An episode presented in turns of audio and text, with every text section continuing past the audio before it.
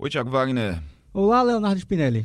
Essa semana a gente vai fazer um pouquinho diferente. A gente trouxe uma convidada especial para o programa da semana e a gente vai fazer nessa nesse programa uma retrospectiva aí, né, do ano e inspirado aí no, no, no homem, vamos dizer assim, do ano, que é o, o presidente Jair Bolsonaro e os seus homens, né? A gente vai falar de todos os homens do presidente aqui nesse debate com a nossa convidada professora Priscila Lapa, da a professora da Faculdade de Ciências Humanas, Humanas, né, da de Olinda e doutora em ciência política. e doutora em ciência política.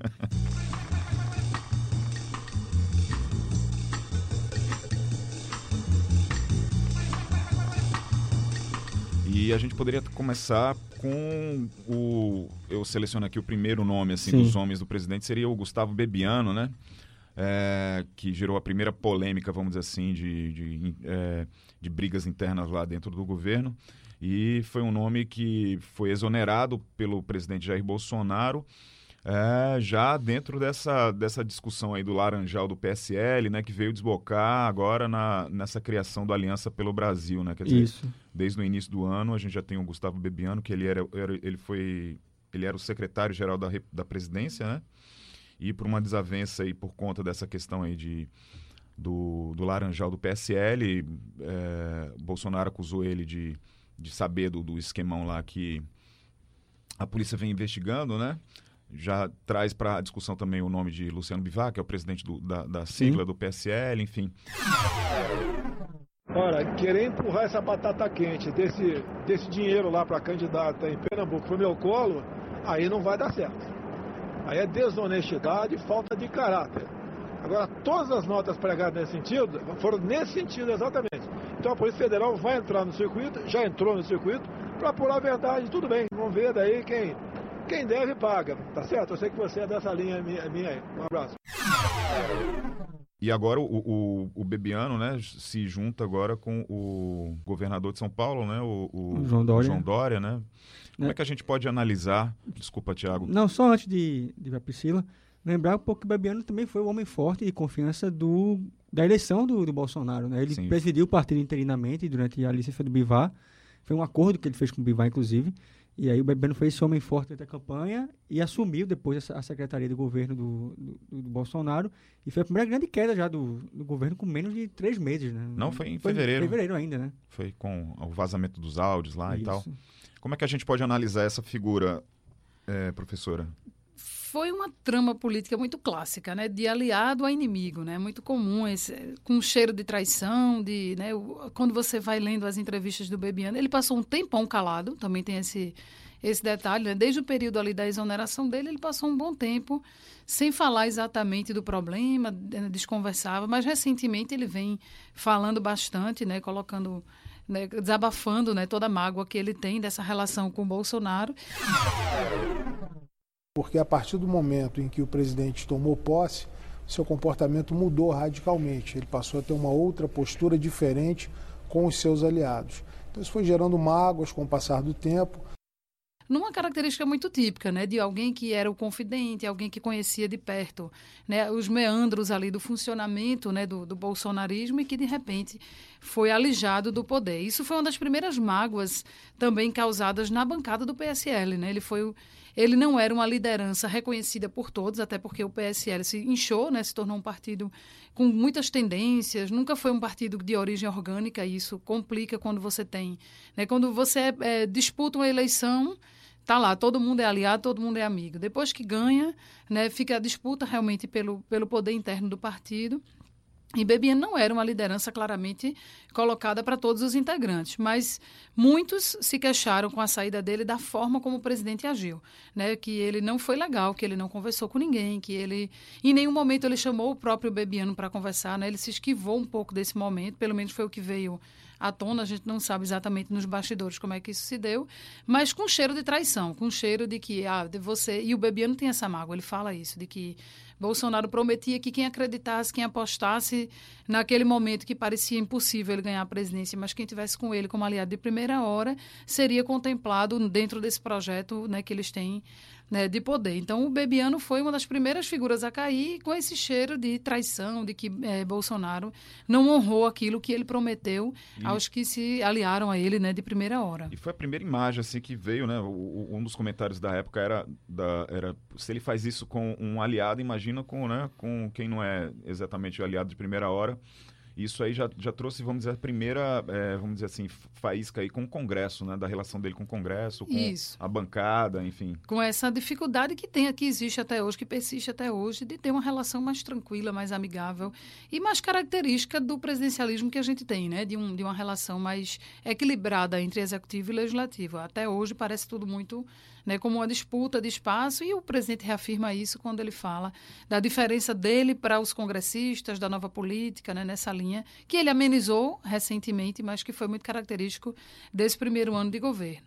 Né, então, tem também, dentro desse episódio do Bebiano, a questão que foi a primeira vez que ficou muito evidente o poder dos filhos, que são outros três homens importantes do governo Bolsonaro, que a gente não pode né, reduzir a importância disso. E naquele momento foi muito clara a briga entre Gustavo e o Carlos Bolsonaro, né, que foi publicizada ali nas redes sociais, quando ele desautorizava, né, quando o Bebiano fazia algumas colocações e o Carlos Bolsonaro desautorizava e falava em traição, né, tentando reverter, inverter a situação, né, mostrando que a traição tinha vindo do lado do Bebiano e que não caberia ele permanecer no governo. Então, naquele momento ali, as pessoas ficaram um pouco surpresas, porque o, o presidente em nenhum momento né, ponderou, reduziu o poder que o filho demonstrou ter sobre as estratégias de governo. Muito pelo contrário, ali foi uma reafirmação de que os filhos tinham carta branca para eh, atuar nas estratégias dentro do governo e que eram mais fortes até do que aliados né, políticos, digamos assim. Então ficou ali muito claro, muito claramente estabelecido que os filhos seriam calo né, para quem estava de fora, para quem queria se aproximar do presidente, né, e que eles teriam o espaço que hoje tem né, dentro do governo Bolsonaro. E ficou também muito marcante, a pessoa lembrou aí do, da questão dos filhos do Bolsonaro, né, o Carlos principalmente, na questão do Bebiano, mas ficou marcante também o áudio vazado. O Bebiano, assim que foi exonerado, ele liberou o áudio da conversa dele com o Bolsonaro. Desmentindo, né? Desmentindo, né? Inclusive, ele comprovando a versão dele sobre a, a, a, conversa que ele teve com, com o Jair Bolsonaro, que era a questão do Laranjal e que desmentindo o, Carlos. E ficou marcante esse, esse áudio vazado, né? Que, assim, é, o Bolsonaro tinha um discurso para a mídia, né, ou para o público geral, e na conversa privada com o Bebeano era outro discurso completamente diferente. Então, ficou já, eu acho que foi a primeira grande baixa do Jair Bolsonaro assim, de desmitificar, desmitificar um pouco essa questão de ele ser perfeito, né, pro, é, dele pro, ser o... pro eleitorado dele, né? Isso, essa ideia de que ele era um, um mito, né, o mito de que não, ele não mente, ele não trai, ele, ele veio para fazer a política de uma forma diferente. Sim. Agora, aquilo não causou, no momento, a repercussão que alguns imaginavam que poderia causar um desgaste. Claro, sempre tem um desgaste de imagem, mas como era tudo muito recente de governo, ainda existia né, todo aquele entusiasmo eleitoral e não causou o estrago naquele momento de dizer assim, opa, peraí, calma, presidente sabia que o partido podia não estar agindo é, conforme a lei, né, conforme a legislação. Mas isso é sempre uma carta na manga que fica, né? E agora, diante desse estremecimento, desse rompimento do, do presidente com o PSL, isso vai sempre soar como uma carta na manga de alguém que acompanhou os bastidores, que sabia das coisas, sabe até onde o presidente sabe, sabe até onde os filhos dele também se envolvem nas decisões do partido. Isso pode não ter tido uma repercussão política maior, um estremecimento maior do ponto de vista da imagem do presidente naquele momento, mas é uma carta na manga que pode ser utilizada futuramente, né?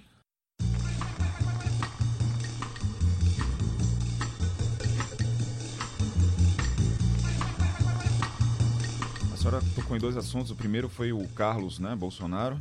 Ele recentemente ele saiu das redes sociais. A gente imagina que deve ser por conta justamente das polêmicas que ele levanta e tal. E nesse período, né, que ele deixou a, a de usar o, o, Twitter, enfim, que é a arma que ele usa mais aí é o Twitter, a popularidade, né, a última pesquisa da Datafolha dessa semana já mostra aí uma recuperação, parou de piorar, né, a, a imagem do presidente. Uma estabilidade, né? Uma estabilidade na imagem do presidente.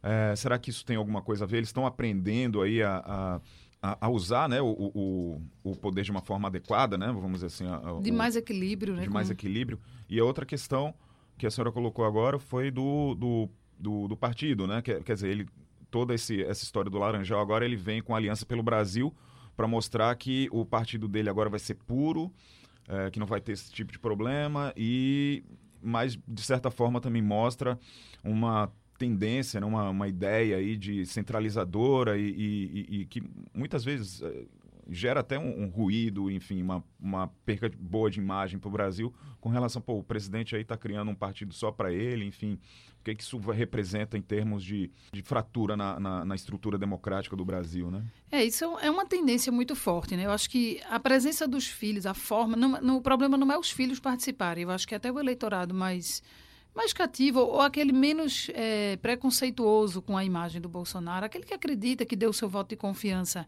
não por ser um seguidor fiel, mas porque acredita que o governo pode dar certo, né, se incomodava com essa participação, esse personalismo, que é uma das características né, de Bolsonaro desde que ele né, traçou a sua trajetória política. Basta a gente olhar que ele e os três filhos, todos eles vivendo ali da política, né? não tem nenhum que não viva né, nesse, os mais velhos, né, que ele tem outros filhos menores, mas vivendo da política. Então, traz um certo personalismo que não combina com essa agenda que o eleitor tem hoje de uma modernização, de querer um político mais gestor, né, do, a gente viu aí nas últimas eleições municipais, por exemplo, o sucesso que fizeram alguns candidatos com um perfil mais de eu sou um gestor, eu não sou da velha política, eu não venho representar partidos tradicionais. Né? Então, o eleitor sinaliza, de alguma maneira, uma, uma novidade na política que é trazer para a lógica pública aquilo que já se emprega no mercado, na lógica das empresas, de menos favorecimento, do mérito. Né? Quer então, dizer, ele tem aprendido, então. A, a, gente pode dizer que sim. É, mas não que... tem esse sinal do, trocado aí com relação ao partido? Uma, uma ideia mais, mais populista? Vamos. Oh, existe uma maturidade natural, né? Decorreu-se um ano com vários altos e baixos, com vários, vários, alguns acertos e vários problemas de governo. Eu acho que é uma tendência de. Muita gente fala assim que Bolsonaro e os filhos não têm dimensão do cargo de presidente, do cargo que ocupam, né? Todos eles são, de alguma forma, eleitos né, democraticamente, mas talvez não tenham uma dimensão do que representa o pai ser presidente da República. Isso fica muito claro né, quando, quando o presidente fala o que pensa, quando ele não segue o que a assessoria brifa ele, a dificuldade que ele tem, né, às vezes, de ter uma postura mais estadista, né, quando é, ele é ele, né, assim, ele se coloca muito... Isso, por um lado, para o eleitor, é, para uma certa parcela do eleitorado, é aprovado no sentido de se ele é verdadeiro, ele é espontâneo, ele, ele parece com a gente, a gente gente na vida real é assim, né? A gente pondera pouco, a gente é mais assim no mundo do trabalho, mas no dia a dia, nas nossas relações, a gente tende a ser mais verdadeiro. Então, muita gente admira né, essa essência dele assim. Agora, obviamente, isso não cabe para criar credibilidade para o mercado, para criar credibilidade nas relações internacionais. Né? Então, mas eu acho que faz parte de um processo de amadurecimento, faz parte de uma assessoria mais estruturada, né? que, que começa a se estruturar ali, começa a, a né, ponderar melhor essas, esse personalismo, mas é muito difícil vencer algo que é inato da pessoa. Então, Bolsonaro, ele é Bolsonaro por isso. Né? Ele não é alguém que veio quando as pessoas dizem assim, ah, ele é estreante, ele é novidade na política. Ele é novidade no executivo né? mas ele é alguém que foi criado dentro dessas práticas congressuais, dessa ideia de que para os meus a gente né, tem dar um tratamento diferente para aqueles que são mais próximos. Só o fato, por exemplo, dele, a forma como ele contempla aliados. Isso, é, isso na, na política brasileira a gente naturalizou, mas a gente olhando criticamente, né, a gente confunde muito o público com o privado. Né? No, de uma forma geral, a sociedade brasileira é muito. Oh. Né, tem essa, isso é um traço estudado historicamente. Quando o cara chega lá, né? Exatamente, esse jeitinho. Essa, isso que a gente conhece como prática cotidiana, né? Então, existia uma expectativa de. Eh, foi isso que nos levou à corrupção, foi isso que nos levou a, a gente ter escândalos em cima de escândalos, como a gente viu nos últimos anos. E aí, de certa forma, vem alguém que diz: não, eu vou romper com tudo isso, mas faz até, às vezes, pior, né? No momento em que, por exemplo, aquela tentativa ali de nomear o filho embaixador dos Estados Unidos, que agora deu né? O Eduardo Bolsonaro. Né? Recuou o... dessa, dessa, dessa postura, mas veio, passou três meses ali com essa pauta se debaixo desgastando. Do, se desgastando, assim, numa, numa atitude completamente personalista. Dizendo né? que era amigo de Trump, né? E quando a gente chega agora no final do mês, ele. Trump né? faz o a questão do aço, né? É, é, e ele continua. Aumenta as tarifas e tal. E ele continua tratando isso como algo pessoal. Você vê qual foi a reação do presidente. Não é um amigo meu que deu um escorregão e nem por isso eu vou dar as costas a ele. E eu vou resolver depois. Eu, né? Depois eu converso com ele, é. né? personalizando as relações. Isso é uma tendência muito forte dele. Eu não sei se ele consegue aprender uma forma diferente de fazer política em relação a esse traço que é muito característico dele. É,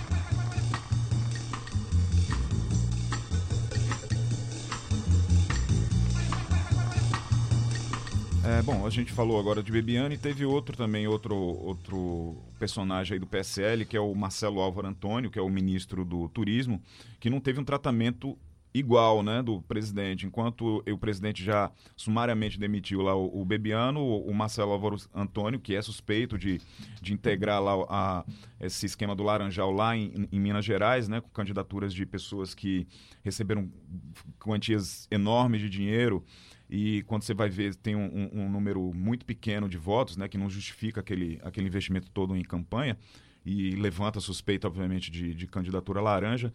Ele teria coordenado lá isso, esse esquema lá em, em, Minas Gerais, e mas continua até agora protegido pelo, pelo presidente e continua ministro do turismo. Isso mostra aí dois pesos, duas medidas aí do, do, presidente, qual, ou mostra uma relação que ele tem mais aí com esse, com o Ma Marcelo Álvaro Antônio? Muitos estranharam isso, né? Quando veio à tona a questão do Bebiano, em seguida as pessoas esperaram exatamente isso, né? O que, é que vai acontecer? Chegaram, chegou a ser noticiada a exoneração dele, foi desmentida depois. E muita gente estranha isso, né? O que é que tem de tão forte nessa relação entre. O que dizem é que ele foi um dos primeiros articuladores também da campanha em Minas, né? Que não é um, um eleitorado qualquer, um dos maiores eleitorados do Brasil. Se a gente lembrar direitinho, ele foi um dos que organizou aquele evento lá em Juiz de Fora, quando houve né, aquela, aquela tragédia, aquela fatídica facada.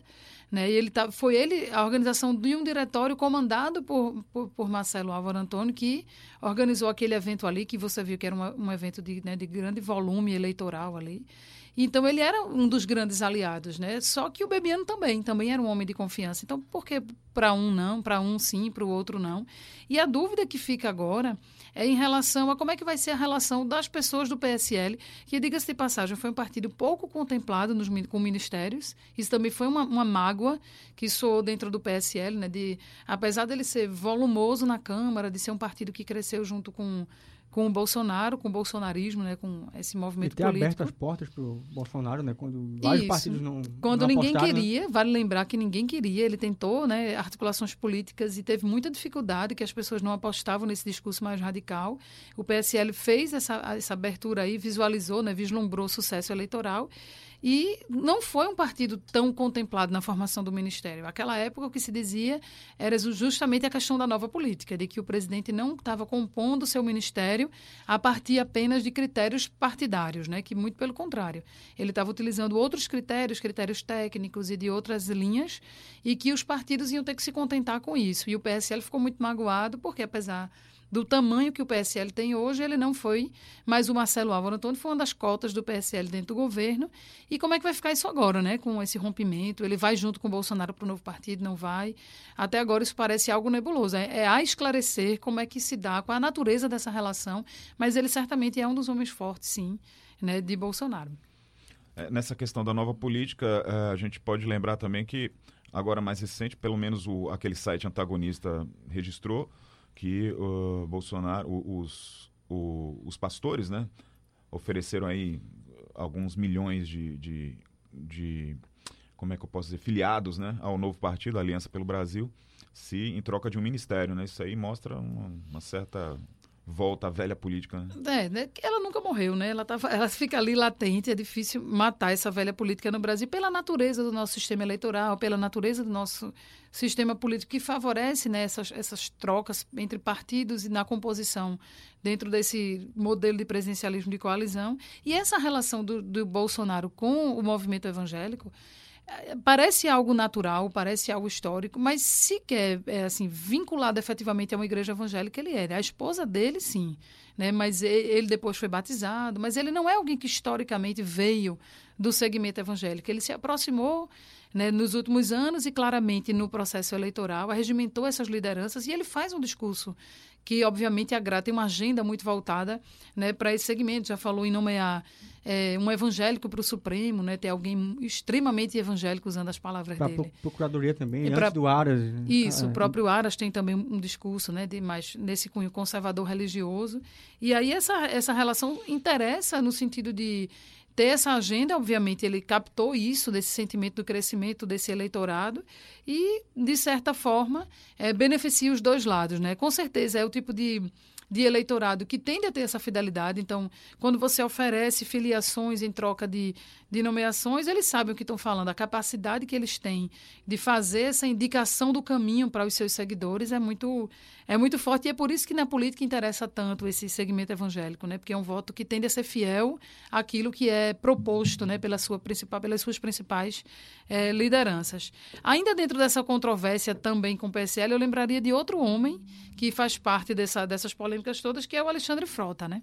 O Alexandre Frota, que era, que foi um dos símbolos no processo eleitoral desse de, de, é, de ser realmente o, é o outro lado, né? Não é o conservador, mas era o escrachado, o que dizia claramente o que é que a que Bolsonaro vinha, né? Que é, de certa forma, tratava os aliados, os, os, adversários como inimigos e colocava sempre de maneira muito polarizada né, a, sua, a sua postura, nós contra eles.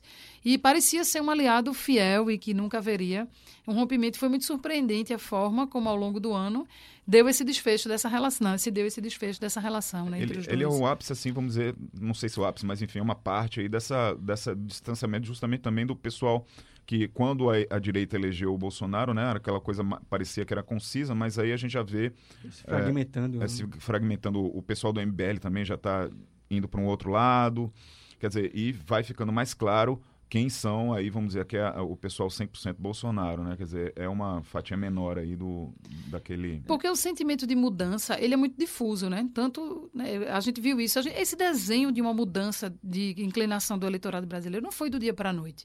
Ela teve o seu ápice com a eleição de Bolsonaro, mas desde 2013 a gente vinha vendo ser colocada na agenda da sociedade novos temas, novas posturas que não até então não eram contempladas por nenhum partido, não eram contempladas claramente por nenhuma liderança posta naquele momento.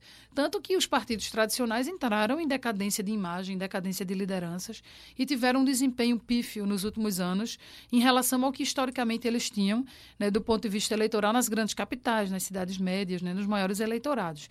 Então, o Bolsonaro foi capaz em 2018 de captar todo esse sentimento de mudança, mas que, diga-se de passagem, era muito difuso. Então, quando isso se torna governo, deixa de ser uma, uma plataforma eleitoral e vira governo, isso vai ganhando áreas de concretude e as pessoas vão concordando ou não com as medidas que vão sendo adotadas. Né? Mas Alexandre Frota nunca foi alguém naturalmente político. Né? Ele se tornou político num processo aí de, embalado né, por esse sentimento de identificar novos personagens políticos para o Brasil.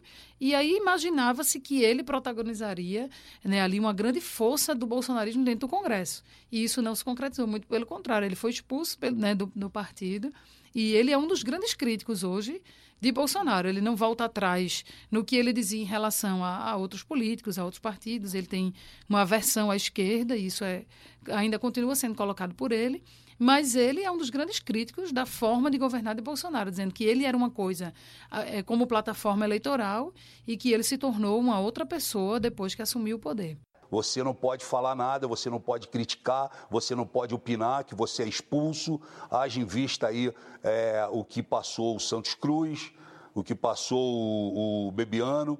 Todo mundo que esbarra em alguma coisa, que cria alguma divergência, dá uma opinião contrária, você é expulso, você é demitido, você é, se torna a ovelha negra, você não pode falar nada. Eu acho isso uma ditadura bolsonariana. Agora...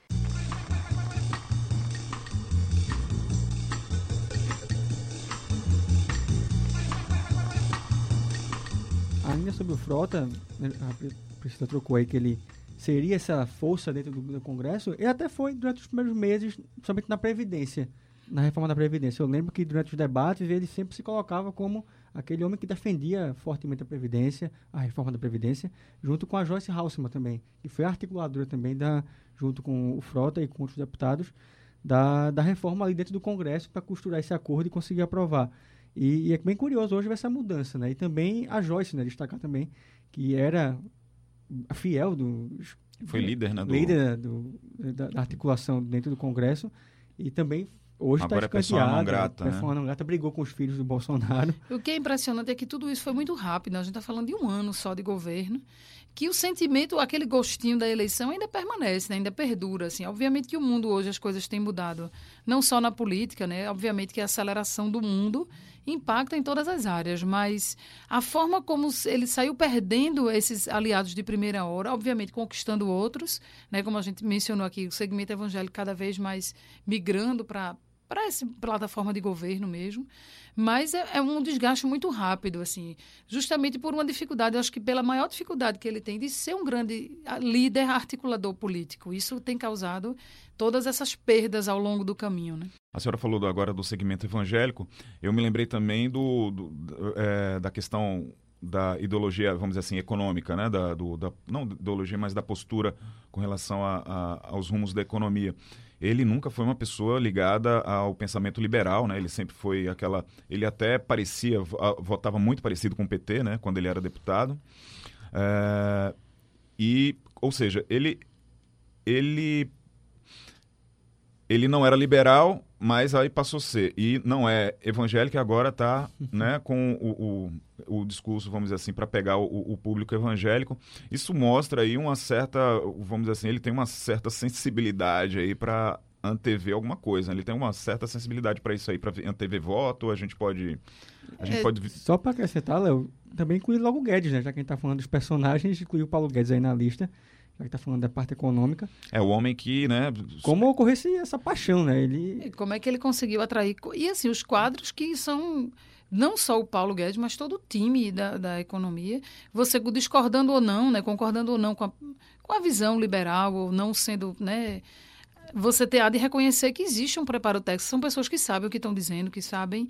Tem uma agenda, né? Tem uma agenda construída. Não caiu de paraquedas ali, né? É, conhecem isso. Eu, você vê a propriedade com que se com que se falam dos temas, com que dominam né, aquilo que estão fazendo, mas que realmente parece algo que tá, foi colocado ali dentro de, um, de uma situação política que talvez às vezes não case, né? Eu, desde o início, desde o do início desse movimento bolsonarista, que eu sempre dizia, ó, tem uma contradição em você ser extremamente nacionalista em você se agarrar com a bandeira e dizer eu estou com o Brasil para o que der e vier, e você tem uma agenda extremamente liberal. Em algum momento isso é contraditório. Né? E aí parecia que Bolsonaro abraçou coisas que. Como é que ia caber? Eu sempre me perguntava como é que vai caber tudo isso dentro de um só governo. Até cabe quando você tem uma liderança política com clareza. Por exemplo, a gente gostando ou não do Trump, ele consegue ser uma liderança né, que tem clareza do que é que ele quer para os Estados Unidos e ele não esconde isso de ninguém e coloca isso ele é claramente. protecionista. É, e, e, a, e o eleitorado segue ele por isso. Ele é Trump, ele é a liderança que ele é por isso, porque ele tem essa clareza. Para o eleitorado bolsonarista, a adesão ocorre por um lado, para aqueles mais fiéis de primeira hora, por essas ideias, né, pela a questão da. A gente nunca pode esquecer essa questão do armamento, que é muito forte nesse discurso historicamente dele. Então, tem gente que não gosta de mais nada em Bolsonaro, mas gosta dessa defesa que ele faz do direito de autoproteção e da, né, da liberação do uso de arma. E, por outro lado, você tem aquelas pessoas que disseram assim: não, de tudo que eu estou vendo no cenário eleitoral, eu aposto em Paulo Guedes. E para ter Paulo Guedes, eu preciso ter Bolsonaro. Né? Não tem como votar no Paulo Guedes sem votar, ter Paulo Guedes como ministro sem ter Bolsonaro. É então, se quisessem uma coisa e tivesse que aceitar. Mas aí fica, fica difícil disso, né? caber tudo isso com essa ausência de uma liderança. Porque aí, por exemplo, a gente vê a postura dele quando ele levou lá o pacote da reforma. Primeiro, ele não, não fala dos temas econômicos com convicção que poderia falar, né? Ele que deveria. Mesmo diz que não entende. Né? É, e aí um presidente que fica o tempo inteiro dizendo que não entende, ainda que ele não entenda, ele precisa começar a entender de, de, certa medida, porque a decisão em última instância é dele, né? Mas você nota claramente o desconforto dele quando se trata desse tema. E aí isso acaba é, reverberando na articulação é política. Bate muito no discurso dele, né? De como você estava falando de, de, de é, brasilidade, né? Dessa de, coisa de... De como é, que, como é que cabe isso? Um governo que, que publica uma lei da liberdade econômica que era guardada por setores de vamos desburocratizar. Se você for ver a lei, tem muito mais vantagens do que desvantagens para né, fazer a economia girar. Pra... É um anseio da sociedade, realmente, a gente tem um, um país mais desburocratizado. Mas, por outro lado, isso. Né, aí ele fala ali naquela questão de proteção da Amazônia, você vê como claramente isso ficou contraditório naquele processo ali na Amazônia, né? De dizer, as pessoas acusando, ó, as queimadas estão mais evidentes, o que está acontecendo é a ausência do Estado. O Estado se ausentou muito, traz o Estado de volta. E ele sem conseguir defender nada, nenhuma coisa nem outra. Não, não foi isso, historicamente já tinha queimado antes disso. Então, mas soa contraditório sim. E para que isso coubesse tudo de maneira mais azeitada e que não fosse difícil caber tudo isso dentro de um governo, afinal de contas, o Brasil é um pouco disso também. Né? Somos contraditórios por natureza, mas precisaria de uma postura política diferente. Né? Não chegar como fez na Previdência de dizer assim: a minha parte eu fiz, eu construí um projeto, joguei aí, se o Congresso não aprovar, é problema dele. Ele vem sendo beneficiado por esse espírito né, de mudança que vem do próprio Congresso, né? porque se também se não fosse um Congresso, Rodrigo Maia, enfim, é, Alcolumbre também agora. É... Que são outros personagens também desse governo, né? O, é. mais e uma bancada mais essa, ponderada. Essa reforma, né? Um, um congresso que era necessária. renovado, né? Um congresso que é, aí ele fala também é, de, nós, nós somos um governo que recebeu o cheque em branco da mudança né, da sociedade brasileira. E vamos convir também que o processo eleitoral não foi exaustivo na, na discussão dessa agenda liberal que está sendo implantada. Né? Tá, todo mundo concordava que tinha que ter uma reforma da Previdência. Qual? Né? Qual reforma? Qual era exatamente? Então, e várias outras, a própria reforma tributária também, que é um símbolo, seria um símbolo do governo Bolsonaro, pode vir a ser, mas que as pessoas não têm muito claro qual é a proposta tributária, realmente, de reforma tributária do governo. Mas geralmente o debate eleitoral no Brasil é muito raso, né? Se é muito gente, pobre. É. A gente fica né, aquela história da mamadeira. É, mas do, é, enfim. Do e... ponto de vista econômico existia, é, pelo menos antes, algumas, algumas ideias, mas essa, essa, eleição foi muito atípica, né? 2018 realmente ficou como marcado por ser uma eleição. Porque teve também o fato do Bolsonaro ter tomado a facada e Isso. não poder participar de debates, né? Então, é. em nenhum momento, já que ele também tinha o tempo de TV curto, no primeiro turno, né? É, salvou, né? Salvou é. ele, com certeza. E aí, como ele não estava nos debates, em nenhum momento ele pôde colocar as ideias, ele deixou mais de uma maneira geral, assim como os outros também, né? Que não, também não puderam fazer o contraponto. Né? E ele fala sempre desse cheque em branco da mudança, como se isso avalizasse e não houvesse um congresso no meio do caminho, né? E o congresso também sofreu uma renovação que nunca tinha acontecido na história do Brasil. O número de partidos que hoje, hoje representados no congresso é a maior fragmentação, o maior número de partidos que já teve na história. E esse, isso aí também tem mudança nessa história. Né? Tem lideranças jovens de várias linhagens partidárias que têm contribuído de maneira expressiva né, para esses debates e o presidente desconsidera, às vezes, isso no meio do caminho. Né? Precisa combinar com os russos, precisa fazer as articulações.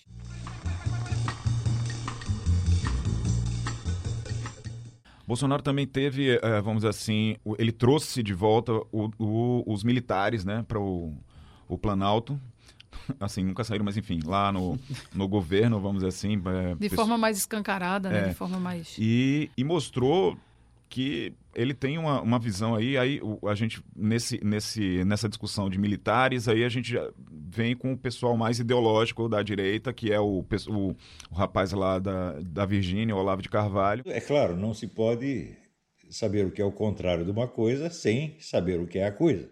Aí a gente vê que os militares têm um, um embate contra essa parte mais ideológica aí do governo que dele. Chamam de olavistas, né? A, a, a Olavista. E um dos personagens principais aí, vamos dizer assim, foi o terceiro homem que foi exonerado do, do governo, que foi o general Santos Cruz, né? Por uma desavença aí com relação ao modo como se comunicar nas redes sociais, enfim, isso, a postura dele incomodou principalmente essa ala aí da direita do, do governo e também mostrou aí uma, uma disputa né, entre militares e, e ala direita aí do, do governo. E só, só para acrescentar, Léo, tem também o general Heleno, né, que meio que se colocou no. Não vou dizer em cima do muro, mas se, meio que permeou entre as duas, as duas áreas. Né? Ele é militar, né? mas também se bandeou um pouco para essa ala vista, tanto é que nos discursos dele, alguns militares chegam a estranhar como ele se comporta tão, tão radical às vezes para criticar determinado setor, de, nos, nos, posicionamentos. Né? E antes de terminar com os militares aqui, a observação, a, não, a gente não pode esquecer do Mourão também, né? Que ele Sim. começou, vamos dizer assim, como uma estrela aí do, do, do, governo e foi, foi sendo, vamos dizer assim, calado talvez, eu não sei. Hoje ele está bem mais comportadinho. Foi sendo adestrado, digamos assim. adestrado, assim. Né?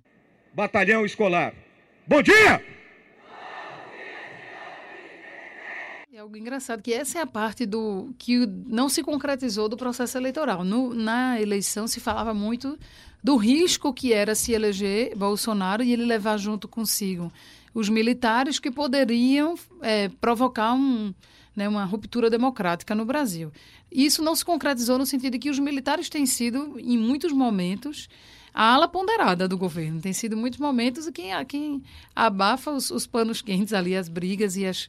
Né, e que conseguem ter uma visão técnica do, dos processos. Né? A gente vê sempre eles falando de maneira. dominando muito bem dados e números das, das áreas que comandam. E é uma área que está oxigenando essa relação com a direita mais conservadora, inclusive com o próprio filho também, o Carlos Bolsonaro, que se envolveu aí, né, e que vez ou outra também troca farpas aí com, com o vice Mourão, né?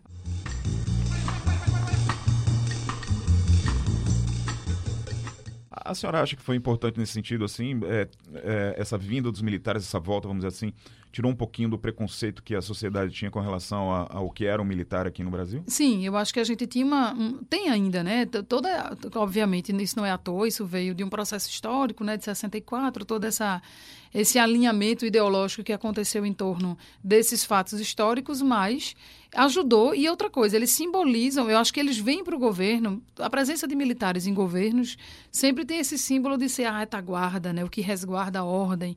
E aí, no sentido do Brasil, que a gente vinha vivendo uma crise moral do ponto de vista do comportamento político, da corrupção. Então, era necessário dizer assim: é possível restaurar a ordem. Né? Então, simbolicamente, eles representaram isso, de trazer para dentro de um governo né, um segmento da sociedade que é guardião da ordem, que é guardião daquilo, das coisas como elas devem ser. Apesar de, obviamente, que num contexto atual, democrático, de a sociedade cobrando mais transparência e etc., talvez isso seja um pouco difícil de encaixar, né? Mas os militares têm cumprido muito bem né, o seu papel ali. De, ah, por exemplo, na crise agora do óleo nas praias né, que as pessoas cobravam. Você vê que o governo tentou reagir ideologicamente, como sempre, né, criando crise que talvez ele nem tivesse. Ele reage muito mal, é um governo que reage muito mal à crise. Não só o presidente, que é estovado na, nas colocações, mas você vê posturas de ministros, né? Você ah, na época o, o ministro Salles postou lá o avião, o, desculpa, o navio do, o navio Greenpeace, do Greenpeace, e que aquilo causou um problema, né, de imagem para o Brasil, causou um problema político também para o país. E os militares quando assumiram ali o comando das operações, né, em todo momento eles falaram sempre de maneira muito poderada, nunca entraram nessa linha de um discurso de foram os inimigos que vieram e colocaram de propósito esse óleo para destruir o governo, né? Essas teorias de conspiração que a gente poderia até esperar isso no, né, mitologicamente é, dos militares, mas isso não veio. Eles mais uma vez deram essa demonstração do equilíbrio, né, da ponderação, da, de uma visão mais técnica do problema, né? E eu acho que isso ainda tem salvado de certa forma o, o governo Bolsonaro. Só para finalizar essa parte que a gente estava conversando, a gente tem que colocar nessa, nessa discussão também o, o Ministério da, da, Cultura, né? Que tem essa, essa, esse viés totalmente ideológico aí. Que, o... que virou secretaria agora, né? Com, com o Bolsonaro, né? Da Cultura. O Ministério da Cultura? Não, é, desculpa, desculpa, eu estou falando do Ministério da Educação. Ah, educação, tá. Educação, é, justamente. Cultura, é, gente, é, vamos deixar para um... Porque a cultura também tem uma polêmicazinha. Tem uma polêmica, né? Onde é que não tem, né?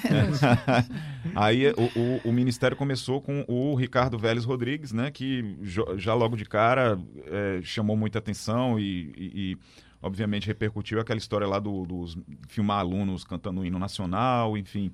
Foi uma passagem e depois Trágica, vem. Pelo ele já tem um histórico bem complicado, porque já tinha entrevistas dele para eh, outras publicações, antes de ser ministro, inclusive, que ele criticava o brasileiro fora do país, dizendo que o brasileiro era um canibal, né, que roubava o hotel, enfim, se comportava mal, ele dizia.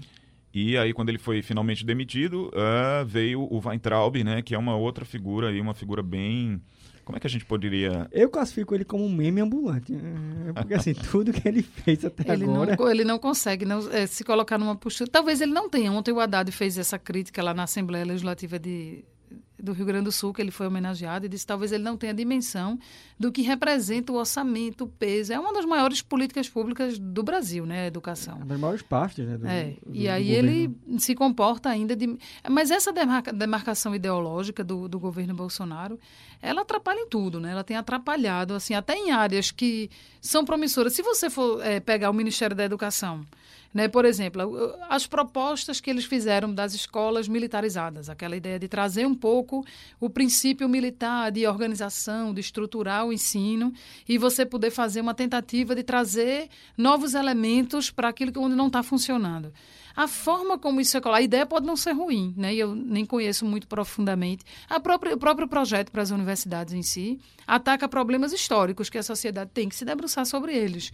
Não adianta ficar num protecionismo fingindo que está tudo bem e que o orçamento das universidades vai dar para funcionar dessa maneira para sempre. Não dá. Isso é um problema que os governos anteriores não enfrentaram, justamente porque existe um corporativismo muito forte e tal. Mas a forma como ele como coloca ele colocou, né? as, os projetos, as ideias, que podem até, em essência, ser boas, e até porque ele não formula isso sozinho, né? tem toda uma equipe, vira um desastre, porque aí ele rapidamente se destempera, rapidamente ele vem para a patrulha ideológica de quem não pensar isso é porque é comunista, quem não concorda é porque é comunista, e aí atrapalha políticas que poderiam ter funcionado. E se a gente for fazer um balanço, o que é que funcionou em 2019 no Ministério da Educação? O Enem, talvez? É, o Enem é. que parecia. Não deu errado. É, ele não deu errado. Que parecia. E, e teve polêmica no Enem. Ainda assim, Sim. teve a história de que o próprio presidente ia revisar as provas para tirar é, questões não que não momento. aconteceu, mas que já começa a gerar um desgaste para uma área que parece bem resolvida no Brasil, né? É, que, que parece... uma área bem sensível, né? Que, que é. vestibular, que envolve com, com os alunos. Tudo e mais. aí outra, outra questão é que a questão do financiamento, do contingenciamento do orçamento, né? Era corte, aí virou contingenciamento. Aí, de repente, o dinheiro voltava. Aí ele falava de balbúrdia. Daqui a pouco havia pressão e o dinheiro vinha e o dinheiro ia. Então, fica difícil você dar credibilidade a um, a um ministério quando você não tem né, exatamente uma clareza de propostas, quando você não consegue compreender qual é a agenda desse, desse foi ministério. Foi a primeira vez, inclusive, no governo dele que foi um, um discurso que reuniu, ajudou a reunir o pessoal da oposição, né? Pra, levou para as ruas, né? Isso. Esse discurso justamente Sim. da balbúrdia. Foi né? talvez Foi. o único momento realmente que, a, que, fora o movimento Lula Livre, né? Desconsiderando o que é só de movimento político, mas que mobilizou a sociedade contra o governo, né? Ele é conseguiu fazer essa né? façanha de, de, de, de, levantar as forças de oposição nesse sentido. O né? que eu acho engraçado no Weitraub, e aí para finalizar a questão do, dele, é, é que ele veio para o lugar do Vélez justamente por ter um perfil mais gestor. Ele é formado em economia, administração, ele tem um perfil de mercado, né? ele é conhecido no mercado financeiro. Então a expectativa que tinha dele é que ele seria um pouco mais gestor e menos político, né? E foi completamente o contrário. Só de cabeça a gente lembra todos os memes dele aqui, né?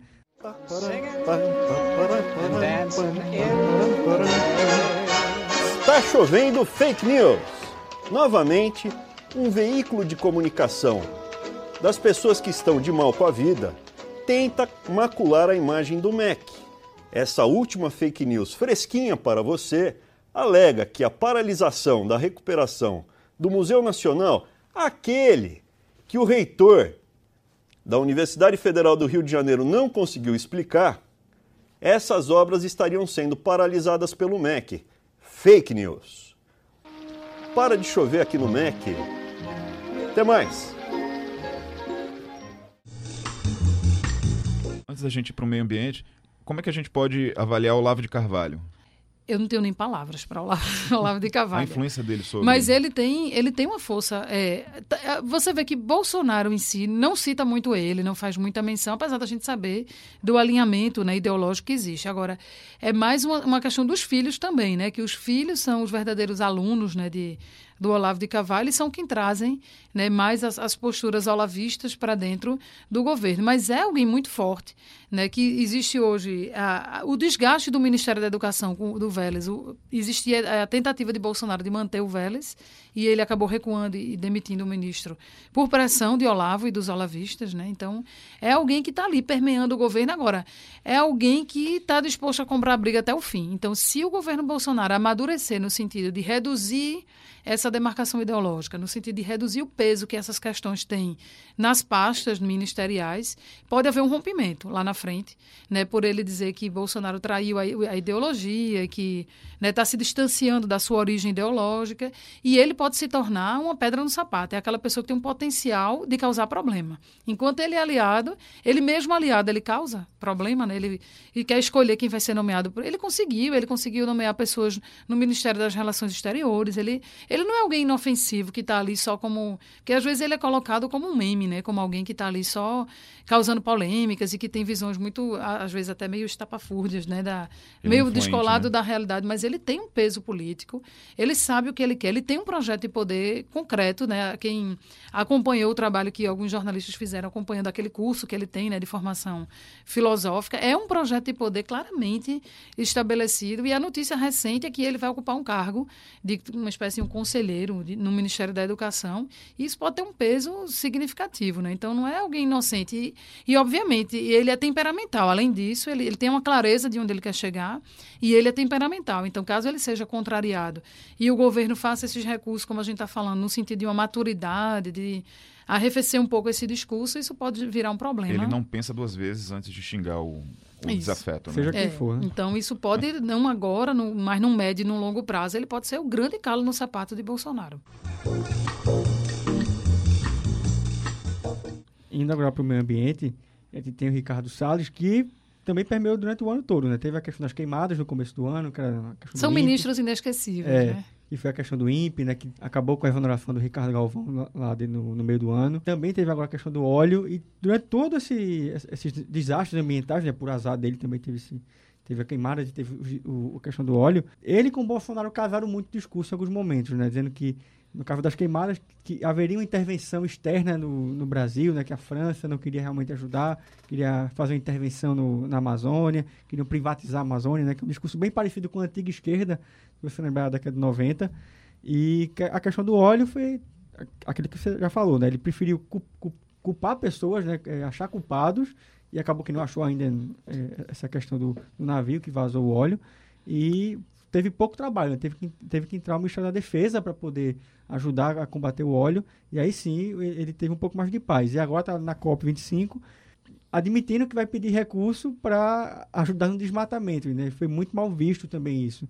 Então, um ministro que parece que tem muito pouco a, a- pouca produtividade efetiva assim, né?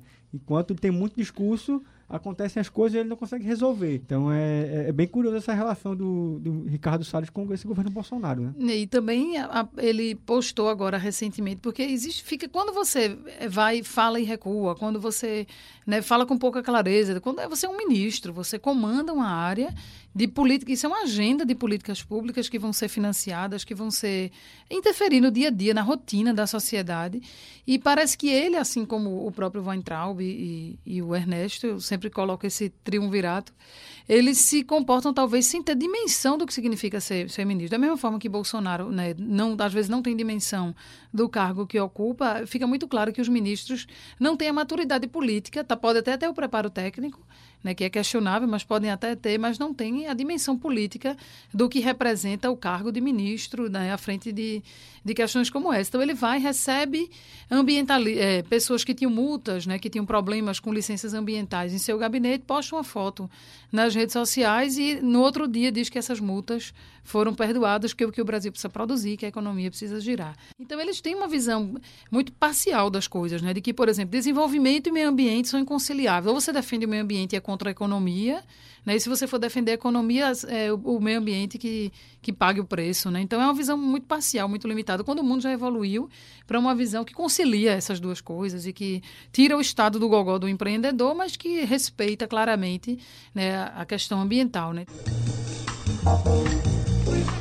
A gente tem dois pilares aí no, no governo dele que eu acho que aí não, a gente pode ter uma certa previsibilidade, que é Sérgio Moro e o Guedes, né? A gente já falou um pouquinho do Guedes aí na, na pauta econômica, mas tem Sérgio Moro, inclusive, que é o ministro mais popular, né? Segundo a última pesquisa do Datafolha, do governo dele.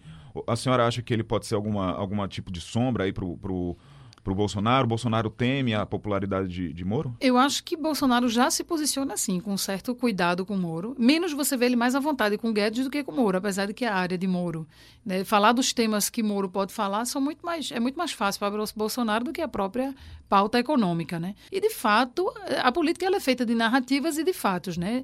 Apesar da narrativa de negativa, né, de, de Bolsonaro de que sempre colocando Moro como um homem forte, ele foi alguém que calou-se mais também ao longo do ano. E é alguém que tem uma contribuição, sim, além de- do, do preparo técnico, de, de conhecer profundamente né, o funcionamento das instituições as quais, eh, sobre as quais ele tem hoje ingerência como ministro, ele tem essa conexão com a agenda da sociedade.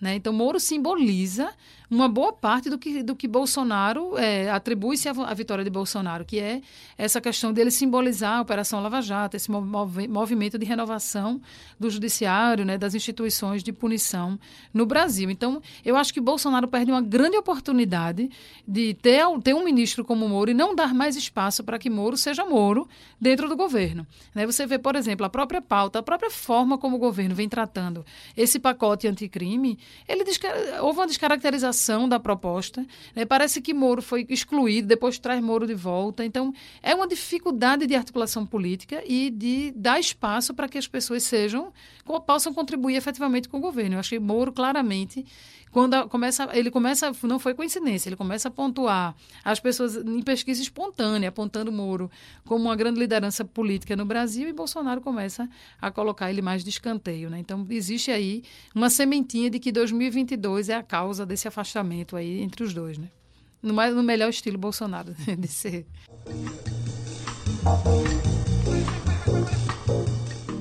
Bom, a gente tinha outros personagens para falar, mas enfim, é muita é, coisa, muito, série, são né? muitos homens do Merecia presidente. outro programa, inclusive, né? Justamente, a gente tem o... o... Tem o Ernesto Araújo... Quem? Ernesto. O Ernesto Araújo, né, do, da Relação Exterior. Sim, é, a gente não esqueceu de falar dele, mas enfim... Tem os outros últimos aí, o, o, o, rapaz da, Fundação, Fundação Palmares, Palmares, né, que é um negro que aparentemente é racista, eu não consegui entender é, ainda. É, não sei qual é dele ainda.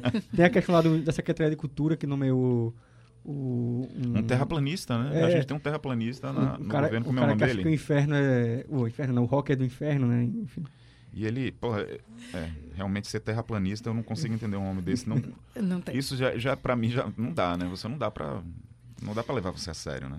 Tem os que deram certo, né? Que, que eram mais calados, que conseguiram fazer esse trabalho, né? Que foi o Tarcísio da infraestrutura. infraestrutura né? Ele é muito elogiado. O Osmar Terra também conseguiu andar um pouco ali. O Mandetta na saúde. Osmar Terra, apesar de, né? Porque parece Sim. que ele é meio terraplanista também. É, ele, ele é meio sequelado, mas não fala tanto, é né? porque ele fala menos. É, aí a gente menos. tem menos coisa para falar sobre é. ele, que ele é mais... E conseguiu trabalhar. A Damares também, mesmo que ele no começo tenha sido meio...